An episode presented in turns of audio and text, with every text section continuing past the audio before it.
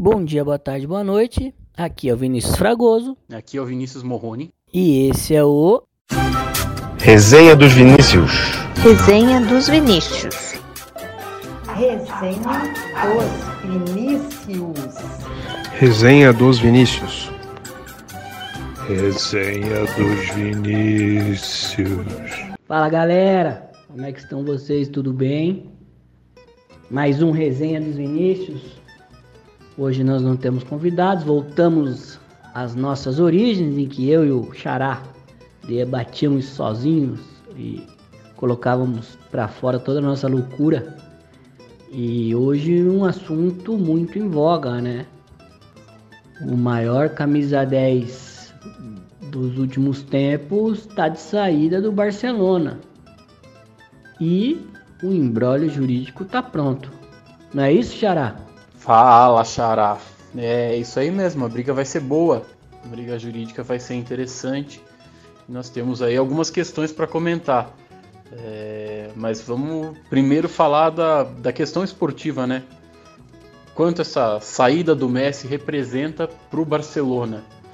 E para falar de questão esportiva e até de gestão de pessoas, é você que é o, o nosso mago. Então, que, que, você acha que isso pode representar aí para o futuro do Barcelona, para os próximos anos? Como é que isso vai impactar o clube? Olha, Xará, é, na minha opinião, a saída do Messi é uma tragédia anunciada. Há algum tempo ele vem mostrando descontentamento com o presidente, tive descontentamento também com o Abdal e, e vem mostrando que ele quer um time mais forte, né? Ontem eu li uma reportagem em que o, Vidal, antes ele diz que um time da, da grandeza do Barcelona não pode ter 13 profissionais e o resto juvenil. Né? Então o que, que ele quer dizer? Que o Barcelona contrata um time de profissionais e depois acredita que vai surgir um Messi a qualquer momento. E não vai. A saída do Messi é tão impactante para o Barcelona quanto é para o Campeonato Espanhol. Inclusive por isso a La Liga solta aquele aquele comunicado dizendo que o Messi não poderia sair ou não poderá sair sem que o seja paga a multa, né? Para que seja paga a cláusula indenizatória desportiva. Mas é, eu vi o Barcelona fazer o que ele está fazendo há algum tempo atrás, antes do, do Ronaldinho vir para o Barcelona. Não sei se você se recorda, mas antes do Ronaldinho, o Barcelona passou um período grande de vacas magras. E ele apostou exatamente no que ele está fazendo agora. Encheu o time de holandês e, e não conseguiu nada. Agora ele me traz um técnico holandês, me tira um centroavante do, do calibre do Luizito Soares, que é o melhor amigo do Messi, acreditando que o Messi não iria se doer por isso. E vai ter que se reconstruir praticamente do zero, né? Hoje eu li que pode vir Mané, pode vir o Hinaldo do Liverpool, mas de qualquer forma, nenhum atleta que venha vai suprir uma ausência tão grande quanto a de Lionel Messi. O grupo perde o seu ícone, o Barcelona perde o seu ícone e vai ter que começar praticamente do zero. E o presidente vai ter que ter o saco muito roxo para reconstruir o que ele acabou de perder. Não, Xarai, eu vou te dizer mais. É, a saída do Messi impacta muito mais do que a simples saída do Messi. É, a forma como tudo está sendo conduzido pela diretoria do Barcelona, inclusive, pode afastar outros jogadores do clube, porque um clube que tem Messi, tem Soares, que, que negocia esses atletas ou que perde esses atletas e aí logo em seguida negocia o Rakitic, qual que é a mensagem que esse clube está passando? Eu acho que tem muito muito jogador aí que não vai aceitar uma proposta do Barcelona por não sentir que tem credibilidade essa diretoria. Eu acho que o impacto vai muito além do esportivo. Concordo contigo que substituir o Messi é impossível e esse desgaste vem ocorrendo aí nos últimos tempos. E não sei se a geração mais jovem que está ouvindo a gente sabe disso, mas O Barcelona, antes do Ronaldinho, não tinha nada de Barcelona. Ele era um time que era ali segunda linha mesmo. É, não tinha nada de grandioso no Barcelona. Então o Barcelona teve aí uma, uma época sensacional de 2004 até agora, foram 16 anos, porque ele simplesmente teve dois dos maiores jogadores da história, né? Teve além do, do Messi o Ronaldinho Gaúcho e todo um elenco de apoio, teve Xavi, teve Iniesta, teve brilhantes atletas. Mas você olha para o Barcelona hoje, você vê muito mais aquele Barcelona problemático de antes do Ronaldinho do que um time que vai trazer algum, algum tipo de resultado incrível. Eu acredito que não, eu acredito que os problemas, se não forem resolvidos agora, se a diretoria não sentar e não ver que está no caminho muito ruim, podem se tornar crônicos e aí o Barcelona vai voltar a ser aquele aquele Barcelona que não fede nem cheira. Acho que temos um grande problema aí. Você, por exemplo, sairia de um, de um clube que, que você esteja bem, porque para o Barcelona querer te contratar você tem que estar tá bem, é, para ir jogar num clube que hoje é absolutamente problemático, é, acho que nenhum de nós faria isso, né? Você bem disse, o último que aceitou essa proposta de reformular a equipe do Barcelona foi o Ronaldinho. E me parece que vai acontecer é exatamente a mesma coisa. Eles vão ter que achar, e é difícil, obviamente, um, um novo Ronaldinho para poder reconduzir o Barcelona, né? Esse 8 a 2 foi uma vitória do Bayern, foi acachapante demonstrou realmente que a contratação do técnico não foi acertada, que existiam problemas dentro do grupo, é, e tudo só foi escancarado e só foi é, visto com o Messi se posicionando e enviando o fax dizendo que não quer mais ficar. Né? Isso aí é um. O Barcelona corre um risco enorme de amargar é, posições menores daqui para frente com a saída do Messi, eu tenho certeza absoluta. Né? O, o Barcelona é um time grande, é um time que, de muitas conquistas, mas é um time que precisa entender que não vai fazer sozinho e só sua base não vai ser suficiente para conduzir o time às grandes vitórias que eles querem. A base é boa, é, mas como já diria o sábio, não é todo dia que tem pão quente. Não é todo dia que sai um Iniesta, sai um Busquets, sai um, um Piquet. É, não é todo dia. Então eles vão ter que buscar com unhas e dentes, Xará, a manutenção do Messi através dessa dessa cláusula que eles alegam, né? Que impediria a saída do Messi a custo zero. E aí eu passo a bola para você, Xará. O que, que você me diz dessa situação? Qual o seu posicionamento? Bom, vamos lá, Xará. Você me botou aqui num, num, numa sinuca complicada. Vou tentar falar por partes, vou tentar ser o mais didático possível, porque realmente a questão é complicada. Primeira coisa, o Barcelona pode até tentar achar um outro Ronaldinho, um outro Messi, mas a chance disso acontecer, bom, quantos atletas profissionais nós vimos aí e quantos chegam aos pés do Ronaldinho e do Messi. É, é bem ingrata essa missão do Barcelona, então acho que eles não vão não vão conseguir isso num curto, num curto espaço de tempo. Óbvio que uma hora uh, eles acertam o, o alvo, né? Mas não vai ser fácil. Então então eles têm que realmente tentar manter o Messi, mas eu não digo manter a qualquer custo porque isso pode acabar saindo até mais caro para o Barcelona, porque se o clube passar a ser é, entendido como um clube que mantém os atletas a contragosto e tudo mais, isso pode prejudicar o futuro do clube. Então, não, eles têm que sentar com o Messi, tentar entender os problemas e tentar chegar num acordo. E acho que nesse caso a saída do presidente vai ser a primeira coisa que o Messi vai, vai querer. A gente não pode esquecer também que o presidente do Barcelona ele vem sendo há algum tempo já investigado por é, uma série de problemas, suspeita de corrupção e tudo mais. Talvez o, o buraco seja mais embaixo ainda, né? Mas se a, a conversa não funcionar, o Barcelona, para não perder o Messi de forma gratuita, vai ter que tentar acionar essas cláusulas contratuais e ser remunerado de alguma forma. E eu pessoalmente, e aí eu não posso dizer com convicção, porque tudo que a gente sabe é o que tem saído na imprensa sobre o contrato. É, eu não tive acesso ao contrato, então com certeza tem cláusulas que eu desconheço.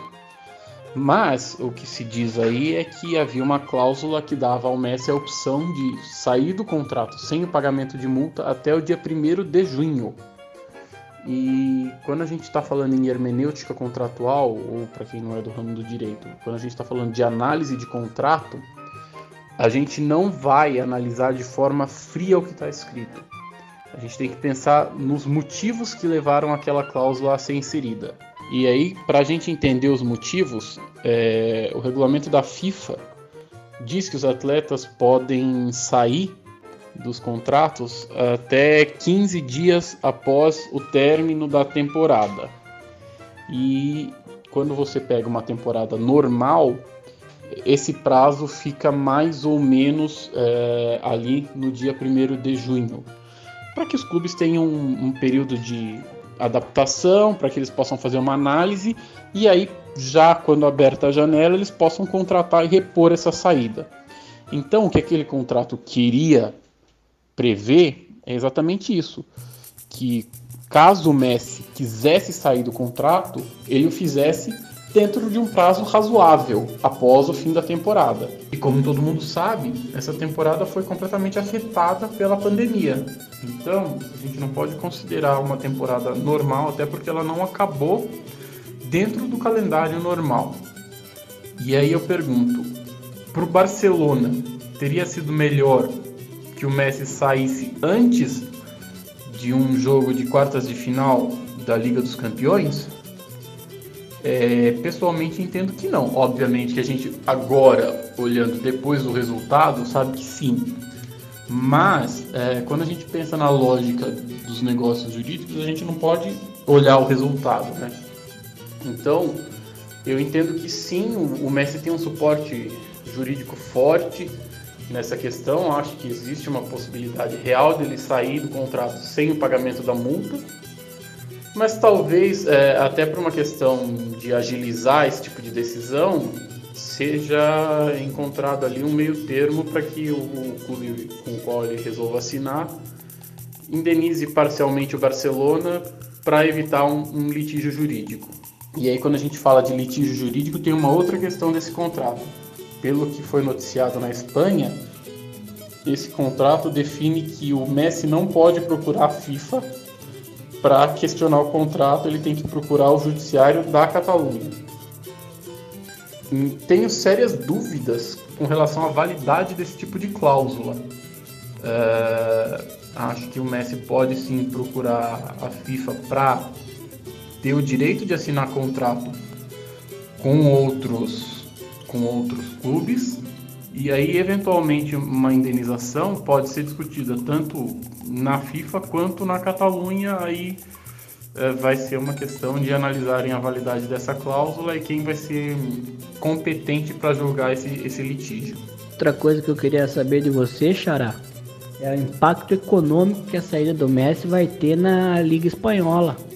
Como você analisa isso? Uma questão mercadológica, né? A La Liga, que é a Liga das Estrelas, é vendida como uma das maiores ligas do mundo o Messi indo para o campeonato inglês, Premier League, ou para o campeonato francês, Ligue 1, como fica a comercialização e o impacto financeiro com a La Liga? O que, que você acha? Não tenho a menor dúvida de que a, a La Liga perde, perde muito com a saída do Messi. Porque hoje quem é o grande craque que tem na La Liga? Quem que chama público? Não, não tem. Você vai assistir um jogo entre Getafe e Betis, não vai ser muito diferente de um Barcelona contra qualquer outro clube da Espanha. Hoje a atratividade de um, do campeonato espanhol sem o Messi é a mesma do que a, a atratividade da Série A2 do Paulistão.